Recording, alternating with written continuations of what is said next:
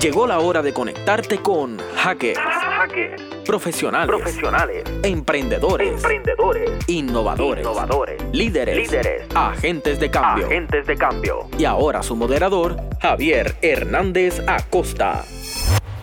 Saludos, bienvenidos a otra edición de Hackers, esta vez eh, fuera de la Universidad del Sagrado Corazón y desde la ciudad de Nueva York en el Centro Cultural Loisaida eh, y en el Lower East Side de Manhattan y me acompaña Libertad Oguerra, eh, una eh, amiga y gestora cultural y comunitaria que lleva muchos años haciendo distintos proyectos y que ahora lidera esta iniciativa del Centro Cultural Loisaida de la que vamos a hablar en un ratito. Gracias por recibirnos Gracias. y por compartir con nosotros un poco de, de tu experiencia. Sí, sí. Eh, siempre nos gusta empezar por, por ese background y ese trasfondo de, los- de los invitados para conocer quizás algunas de las experiencias que de alguna manera ¿verdad? son parte de lo, que, de lo que somos ahora. ¿Por dónde tú empezarías si... Wow, hacerme un psicoanálisis a mí misma. Este, Nueva York siempre tuvo un lugar especial en, en- en el imaginario mío de, de pequeña, pero o sea, obviamente voy a la- una época fundacional en mi vida fue la de la universidad, en particular la UPI, aunque sé que esto se está viendo por sagrado. Yo soy gallito también, así que... Y sí, vengo de ese mundo de las ciencias sociales y de las humanidades. Eh, en particular, este, eh, hice un bachillerato en psicología social y tuve tremendos mentores que ya se fueron. Walter Quintero, me acuerdo que una vez me dijo, hay que crear nuestra propia universidad para muchas cosas Wow. este, de las rebeldías que uno tenía para ese Claro. Este, pero que dentro de un punto de empatía y eso como que me, me, me llegó a encarrilar que el libertad o el guerra no necesariamente tienen que ser oposicionales, sino que ahí yo dije, pues espérate, a lo mejor no tengo que hacer tanto énfasis en el O y es libertad y guerra son parte una de la otra. Claro, wow. No tiene, no tiene una sin la otra de verdad, hay Claro, que lucharla. Claro. Y cuando entraste a estudiar psicología social, ¿por qué? O sea, ¿qué, qué te lleva a estudiar eso y no otra Sí. disciplina? o- Siempre estaba como que también con la antropología, pero este, la psicología social era como que el híbrido mayor que yo veía en Ok. ese momento. Y eh, con esta noción de uno irse descubriendo, eh, era como que un empate entre lo, lo individual y, lo, y el contexto y lo Claro. social y lo más amplio. Y, y por ahí fue que este, después seguí indagando, terminé yéndome a Quebec, este, Canadá eh, para hacer la maestría y ahí entonces tomé más el, el- el currículo de, lo antro- de la antropología cultural. Y en ese momento esco- escogí Quebec porque la opción obvia era obviamente venirse a Nueva York y siempre eso es lo que hace mu- mucha gente. Y, y de Nueva York se me hubiese hecho fácil venir porque tenía contactos y tenía familia y yo había pasado tiempo acá de, de pequeña en Brooklyn.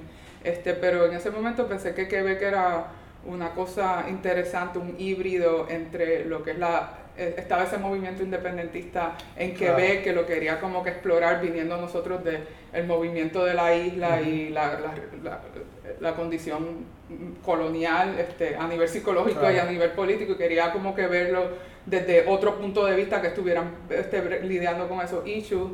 Este, eso fue una de las curiosidades, también hacer algo en otro idioma, en francés.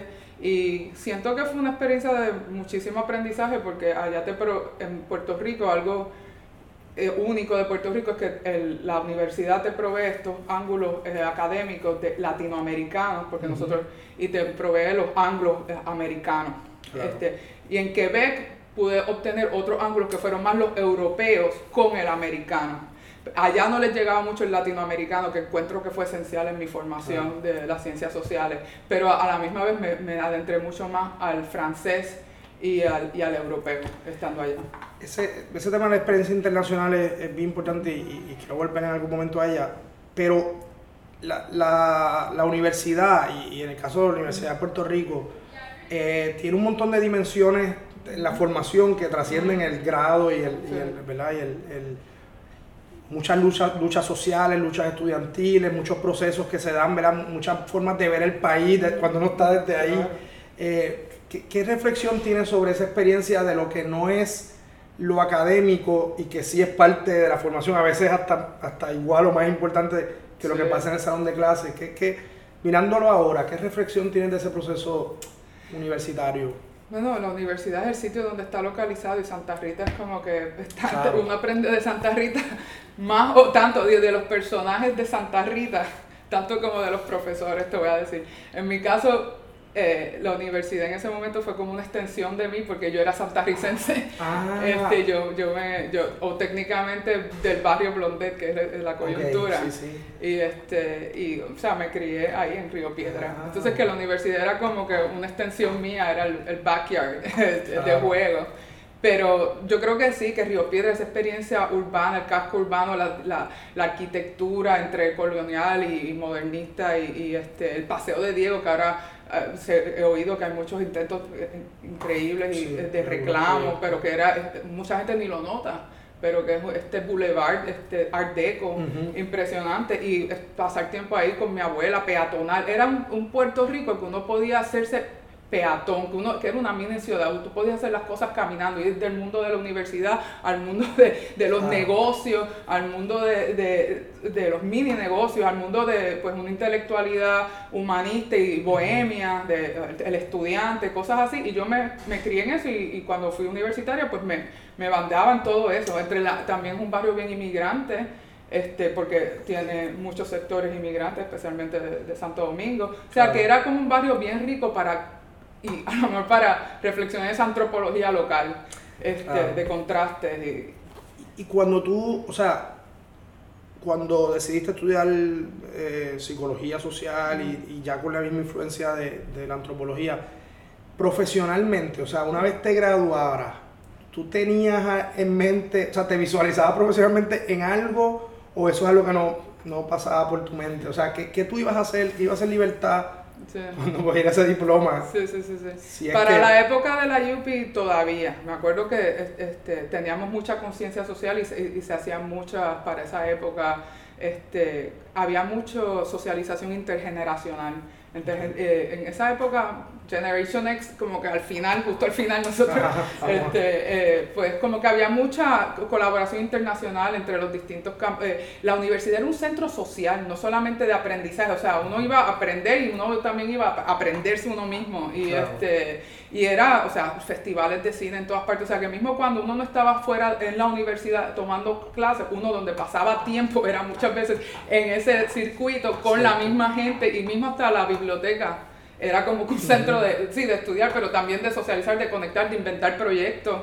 Y en ese momento no estaba claro, yo sí sabía que lo más seguro me iba a hacer estudio graduado fuera, y, pero todavía no, no, no, estaba claro, o sea, no me, yo quería alargar lo más posible ese, ese momento, ese periodo universitario, no necesariamente profesionalizarme eh, después de un bachillerato.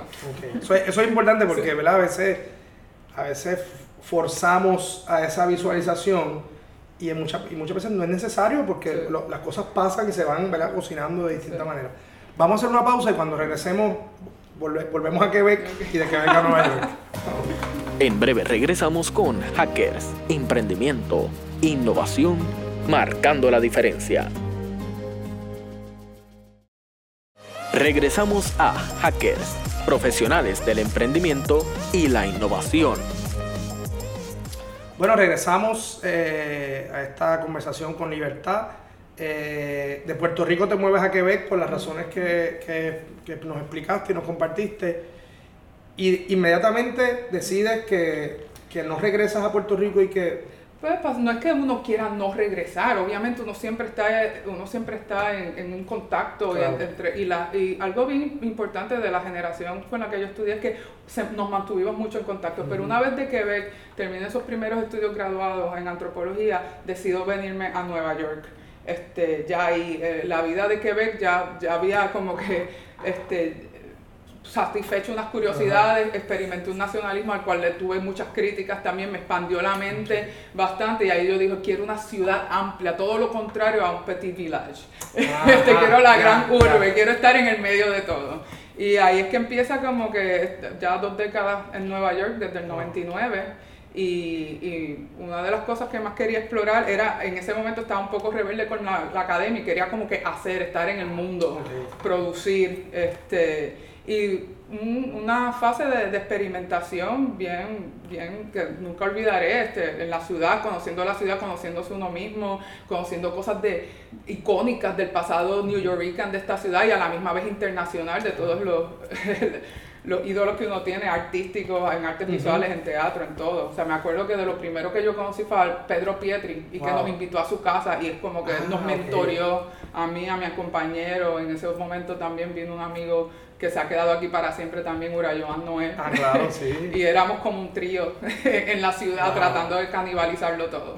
y, y, es interesante porque, eh, ¿verdad? Y no, nunca he vivido aquí, pero, pero es una gran ciudad, ¿verdad? Una gran urbe pero al mismo tiempo, ¿verdad? Tiene, tiene unos, unos arraigos en, ¿verdad? culturales que puedes encontrarlo y puedes, puedes encontrar esa cercanía cuando la necesitas. Totalmente. Y de los primeros sitios que yo vine y que me sorprendí, mismo que yo viví en, en, Nueva York cuando más de pequeña, en un barrio judío, fue este, el, el festival de Loisaida y, y, y ir a Casadela y, ver que era como sentirse casi como si tuviera entraras a un, barrio a barrio obrero a qué sé yo a, a, o al Nilo ahí. Exacto, una cosa así yo wow qué, qué, volada de cabeza pero al, lado estaba frente a un, al Western European y este y, y, después más o sea y, al lado estaba toda la escena punk. Claro. y, es como que y eso era era genial. Y irónicamente terminé haciendo el loop en Loisaida, que es mucho de mí. Y, cuando, pero cuando llegaste, ¿cuáles fueron esas primeras experiencias también de, de, proyectos con los que te involucraste? o sea, que, ¿cómo decidiste desde qué... ¿verdad? ¿Desde qué trinchera uno hacer algún...? Pues fíjate, nosotros para esa época, esto fue como el 2003, este, empezamos, forjamos un colectivo llamado Hispanic Attack era eh, ataque de pánico hispánico. Eh, en, esa, en esa época pues era pre-social media este, y era como que bregar con esta, esta cuestión de ser el expatriado o este exilio pero opcional, no, no forzado, que irónicamente es lo contrario a lo que está pasando ahora con nuestra isla, que hay mucha migración forzada.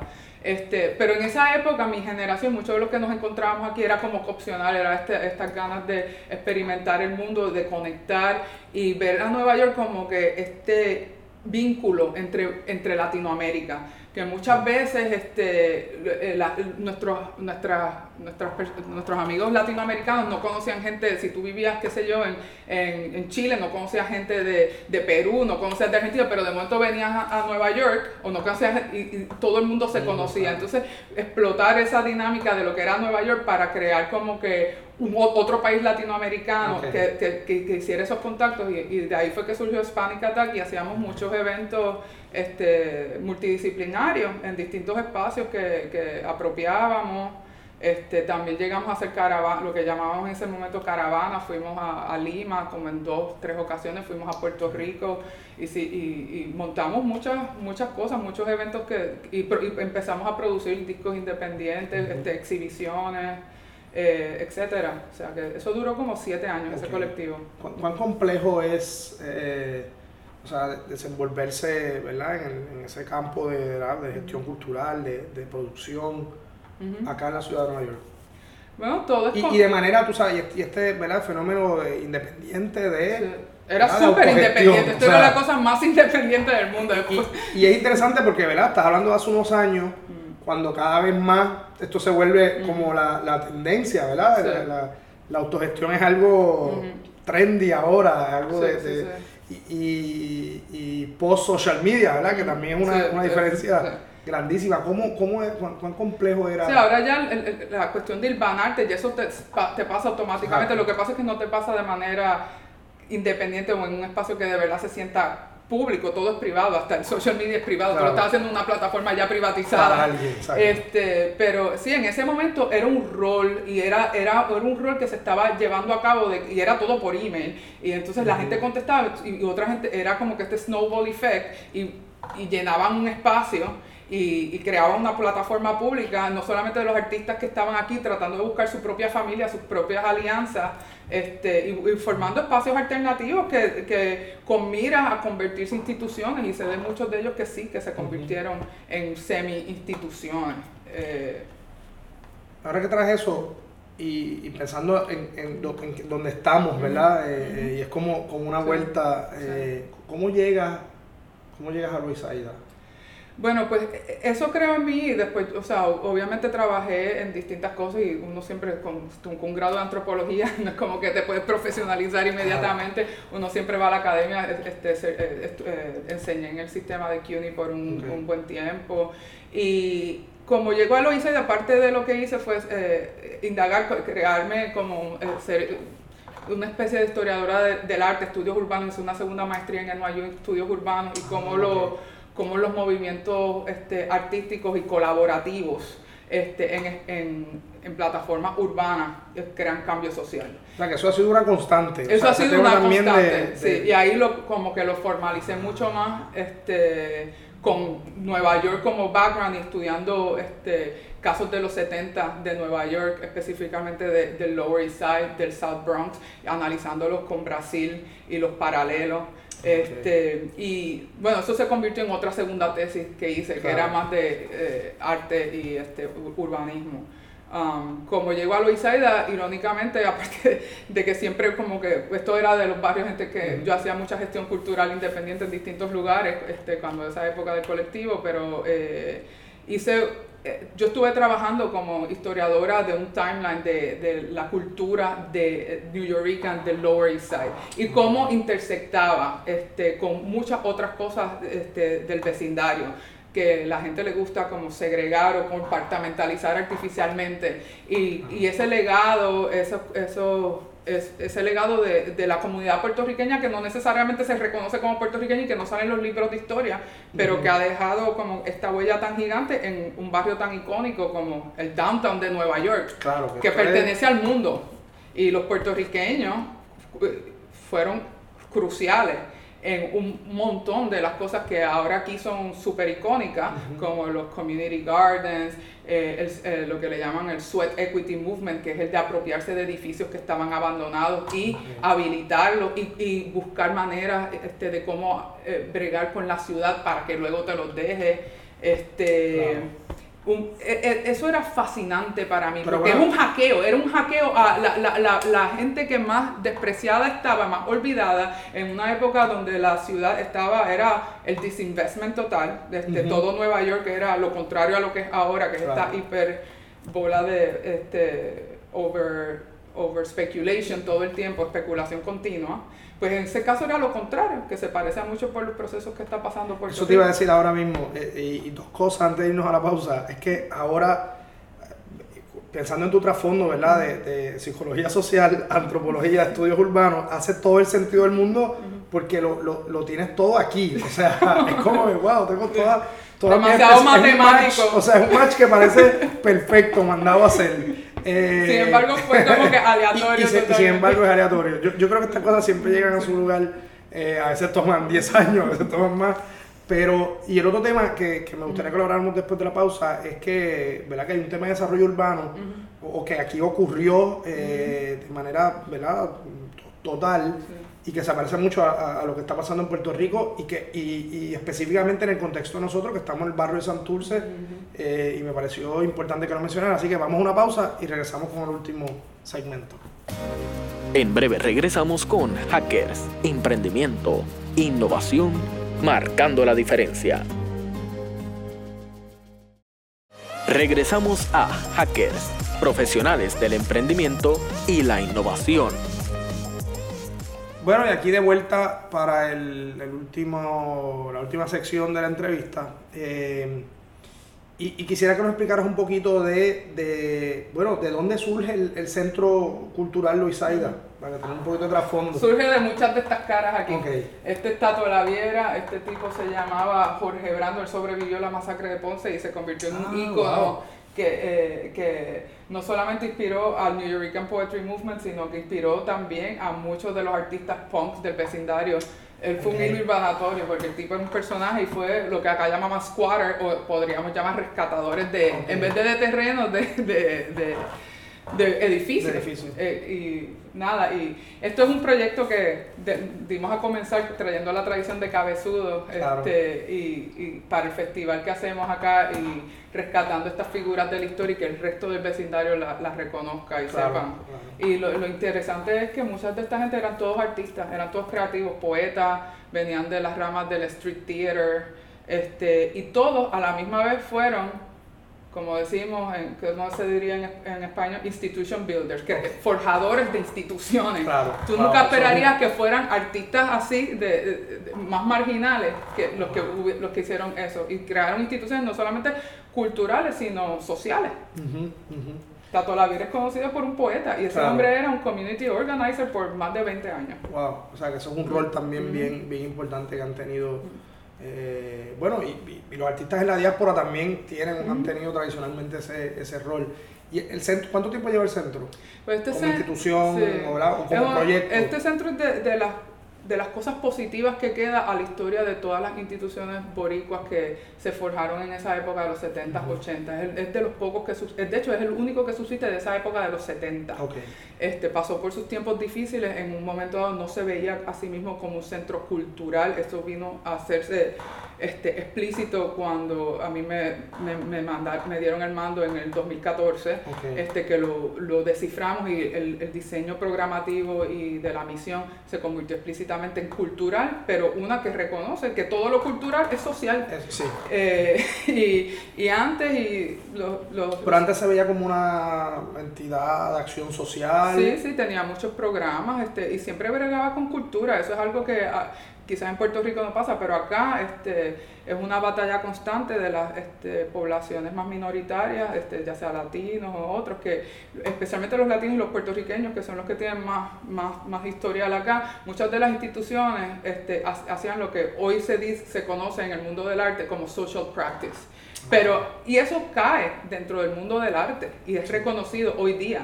Pero antes, para esa época, las, las- las instituciones o los funders de arte no reconocían eso como arte. Tenía que ser high art en white box. Ajá. Este, ese tipo de cosas y por eso es que muchas instituciones que aunque brega- latinas y puertorriqueñas aunque bregaban con cultura y con un- en fines sociales siempre se les conocía como con esta, esta rúbrica de community development y se creó se creó ese dualismo y parte de mi función aquí cuando esto reabrió este eh, este centro re- pudimos reabrirlo en el 2014 después de pasar por unos tiempos difíciles fue como decir mira reconozcanos como un centro cultural esto es arte es una, Claro, es una claro. definición expansiva del arte, Claro. en la que vamos a tener MFAs, pero también el arte colaborativo que se crea con la comunidad, eso es arte Eso tan es- legítima como la otra. Exactamente. Y eso fue parte de...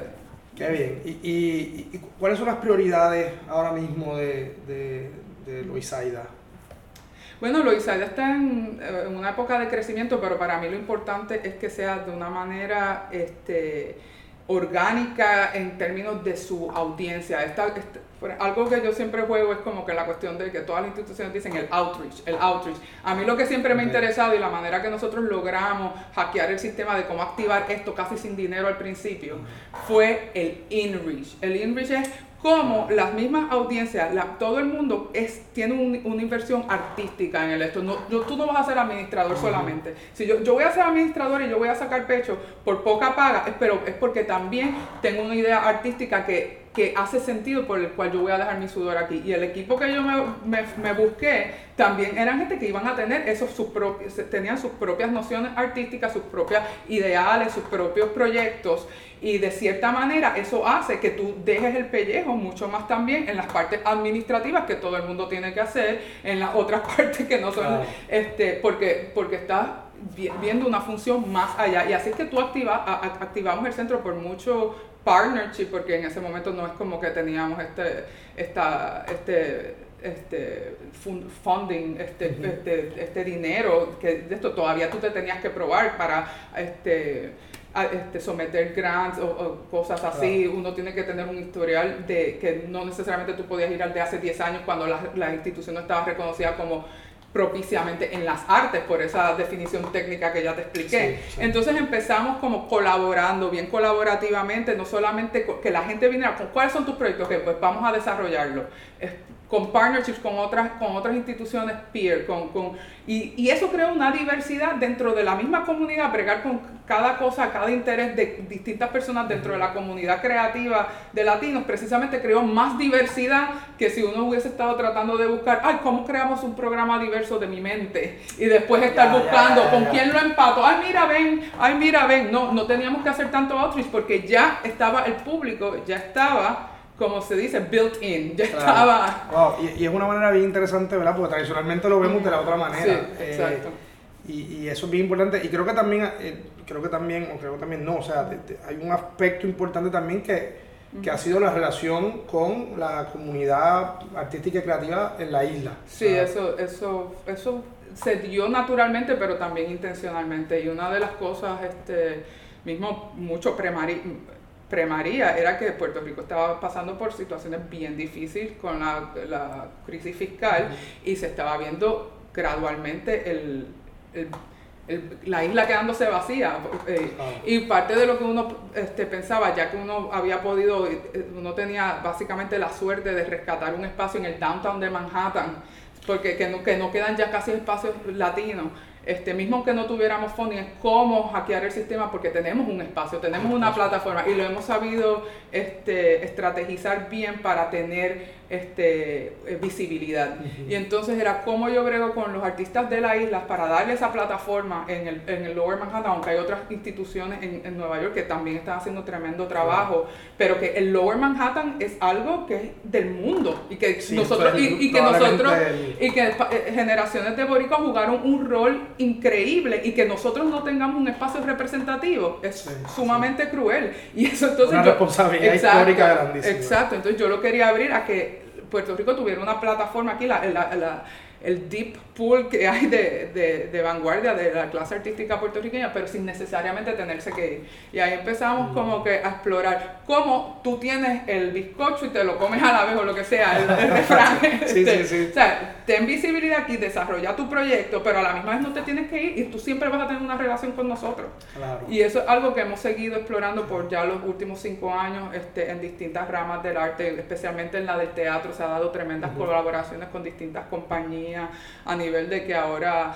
esta plataforma mezcolanza, que a mí me acuerda lo que fue ah, Panic Attack, de hecho, este, Helen Ceballos y su, y su Mickey Negrón, todo eso, este, ya llevan tres años consecutivos viniendo, quedándose y volviendo y, y, a la misma vez usando ese, ese tiempo acá para pues, buscar sus cosas en Nueva York, pero a la misma vez con el compromiso que tienen también en Puerto Rico. Una, una, base y un hogar seguro. Sí, sí, sí. Tengo el, estos últimos minutitos, me gustaría una, una, reflexión breve sobre, de hecho son dos, o sea, una sobre el país, ¿verdad? Y todas estas condiciones que se están dando y una, eh, ¿verdad? Una, una, hoja de ruta para dónde tenemos que movernos. Y otra en, función de esos estudiantes que están en, esa etapa de formación y que de alguna manera, ¿verdad? Eh, están en un momento en que, en que mi percepción es tienen que encontrar un espacio desde donde generar cambios, ¿verdad? no, no, Se acabó el momento de, de la neutralidad y de, y de, pasar por la vida pues simplemente eh, sin, sin, sin, muchas preocupaciones, ¿verdad? Estamos en una coyuntura importante. ¿Qué, ¿Qué, qué, reflexión tienes sobre eso? Bueno, pues quizás una se mezcla con la otra en, de las dos preguntas. Sí, si yo, si yo pudiera seguir siendo estudiante, lo seguiría haciendo y eh, eh, alargaría esa etapa de no tenerme que buscar unos deberes por un salario lo máximo posible. Eso no significa vagancia, al revés, es trabajar en tu crear conexiones, tanto mentales tuyas, es no solamente tener tiempo para estudiar, sino tener tiempo para estudiarte. Estudiense, estudiense ustedes mismos esas conexiones y envuélvanse en proyectos sociales, pero no necesariamente tiene que ser por un salario. Si puedes, obviamente yo no quiero ser ingenua, yo sé que la, el Puerto Rico está pasando por una, una cosa increíble y que hay, se necesita supervivencia, pero hay muchas maneras de supervivencia que no necesariamente tienes que estar metido dentro del sistema de, por un salario mínimo y que a lo mejor puedes hasta crear más, más ganancias y crear cosas más sustentables que simplemente este, dar más de la mitad de tu vida a un salario mínimo. Y si puedes extender ese periodo entre que estás estudiando y estudiándote y, y creando contactos hacia afuera, eso para mí yo creo que es, una etapa en la vida este, crucial, especialmente antes de tener hijos, etc. Este, y más ahora que pues se hacen más fácil las conexiones. Y otra cosa que pensaría es que existe mucho este, esta, esta fetichización del DIY, que yo creo que es súper importante, el do it yourself. Y eso es súper importante, pero no al nivel de fetichizarla para crearla un enajenamiento. Siempre hay que buscar como que ¿Cuál es la conexión? ¿Cómo no estamos fragmentados? Porque si no, ¿cómo entonces tú alías fuerza contra otras cosas más sistemáticas? Entonces, buscar esas alianzas también ah, sin borrar tu propio proyecto, yo creo que tiene que ser parte de la estrategia.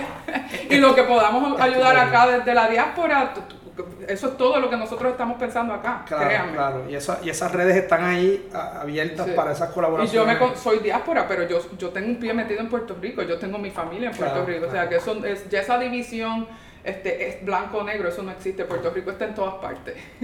Genial. Bueno, más nada que decir. Eh, agradecemos tu tiempo, que nos recibas aquí y esta maravillosa conversación y, y en algún momento la continuaremos. Nos vemos en el próximo. Gracias, bienvenido. Gracias.